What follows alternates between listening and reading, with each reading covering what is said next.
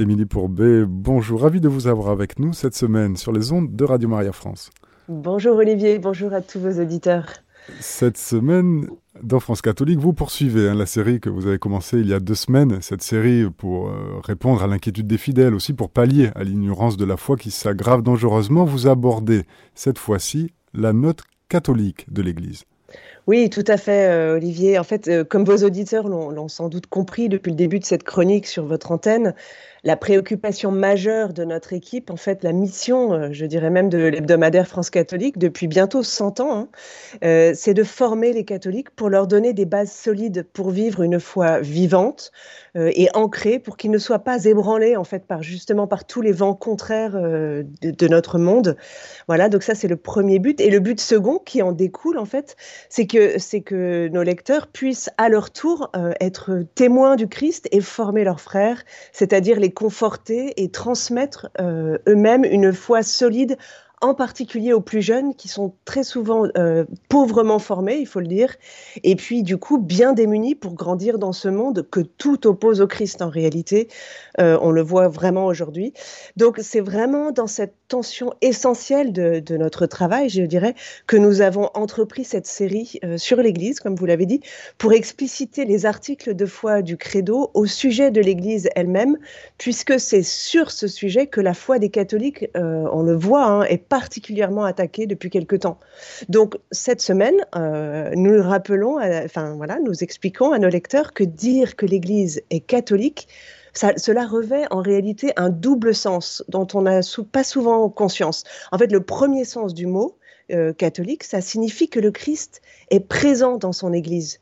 Euh, on oublie souvent ce sens-là, c'est-à-dire qu'elle est universelle, l'Église, dans le sens qu'elle est intégrale, elle est rendue intégrale par la présence même du Christ en son sein. C'est-à-dire que euh, si, on reprend la phrase de Saint Ignace d'Antioche, qui, qui résume très bien cette idée, il dit Là où est le Christ Jésus, là est l'Église catholique. C'est vraiment le, le, résumé parfait en fait de cette idée. Et, et par cette présence du L'Église reçoit la plénitude des moyens du salut, comme dit le catéchisme. Euh, enfin, le deuxième sens du mot catholique, euh, qui est plus connu, celui-là, cela signifie que le, le salut est offert par le Christ euh, à tous les hommes. En fait, c'est un salut qui est vraiment universel. Et donc, que tous les catholiques, qu'ils soient religieux ou laïcs, sont envoyés en mission en réalité pour annoncer ce salut.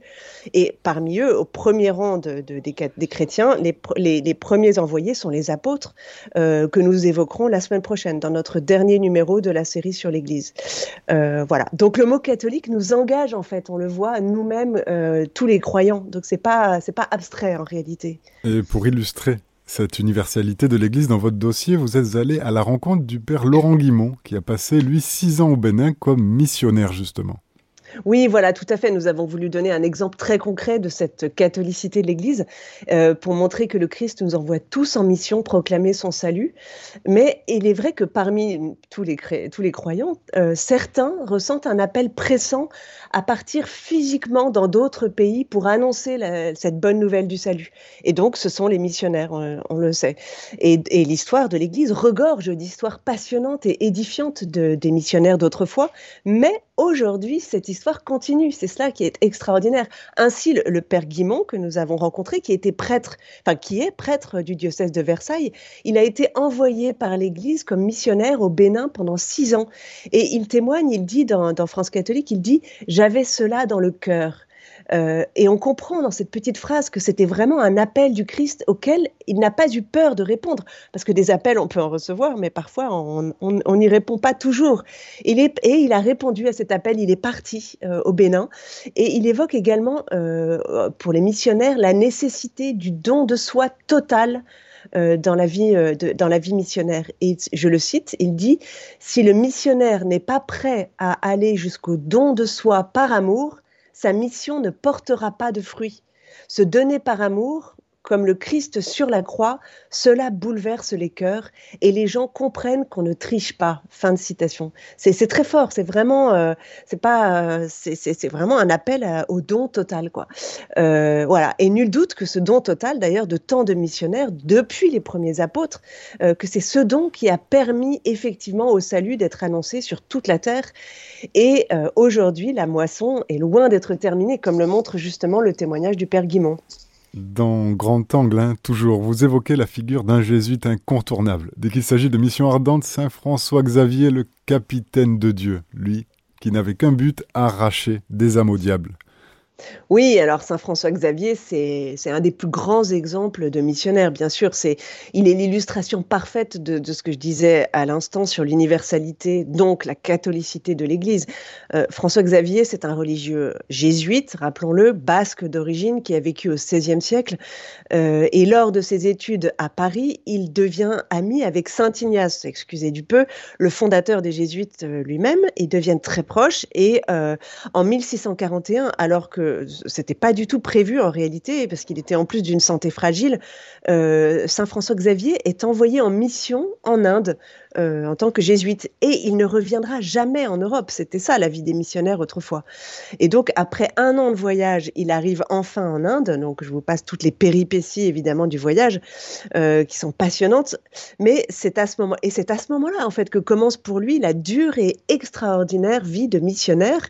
cette vie qui pour cet amoureux du Christ et qui est passionné du salut des âmes, lui a fait parcourir quand même tout de même 100 000 kilomètres en Asie en 11 ans pour annoncer la foi. Et ce qui est très émouvant, c'est une petite anecdote, c'est qu'il portait à son cou, dit-on, une relique euh, de saint Thomas, le premier apôtre des Indes. Vous voyez, c'est ce lien entre les apôtres euh, d'âge en âge, en fait, c'est très beau.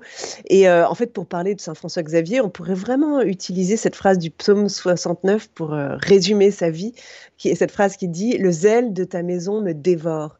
Et effectivement, inlassablement, François Xavier annonce la foi chrétienne à ces peuples du bout du monde et baptise tous les nouveaux convertis. Saint Ignace lui envoie même, évidemment, des religieux jésuites en renfort pour la mission. Et la, réputation de François Xavier grandit en même temps que les fruits de la mission abondent, hein, euh, parce qu'il y a eu beaucoup, beaucoup de conversions. Et après l'Inde, il part au Japon, mais là, il se heurte euh, à l'hostilité des bonzes. Et ensuite, il, il, rentre en Inde, puis il repart en Chine. Et là, euh, il meurt aux portes de la Chine, sur une île au large de Canton, en 1552.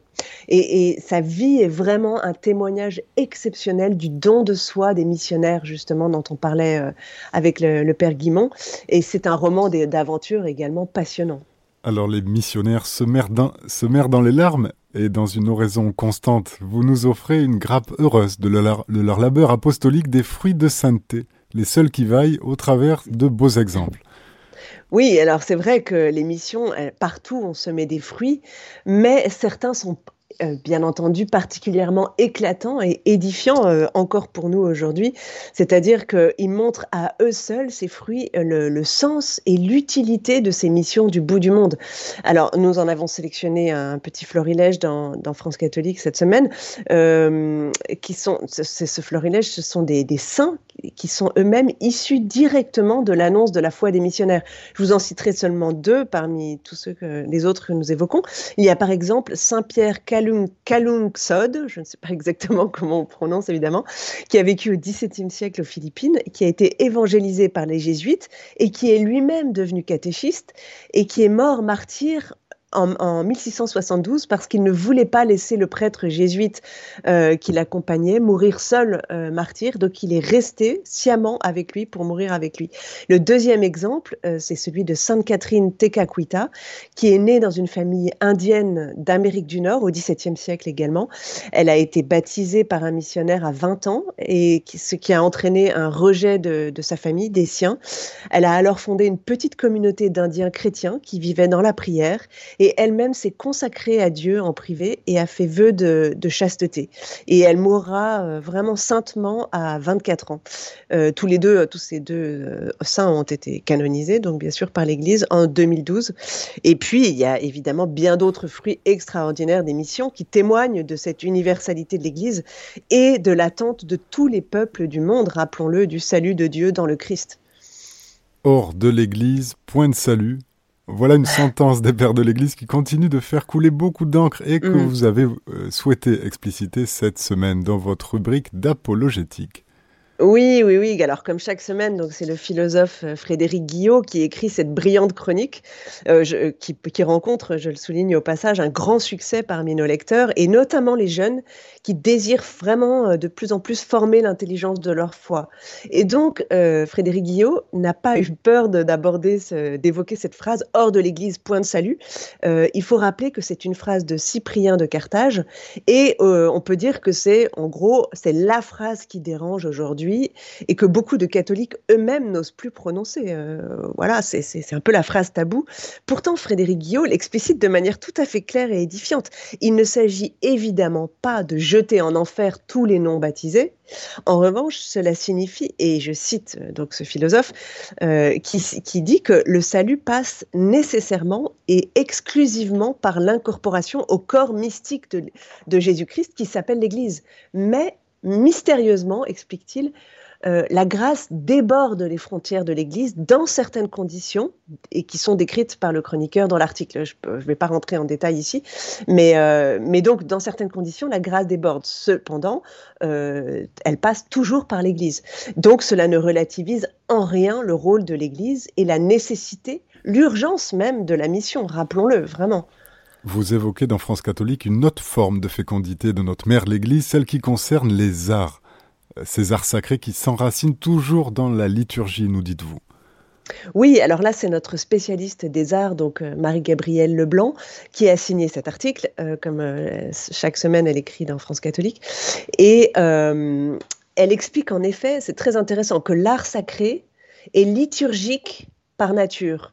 En ce sens qu'il constitue une ouverture vers le ciel. En clair, cela signifie que l'art sacré n'a pas une vocation décorative, mais spirituelle. C'est très important. Euh, la nuance est, fondamentale. C'est-à-dire qu'il est là avant toute chose pour élever et nourrir, pourrait-on dire, la foi des fidèles.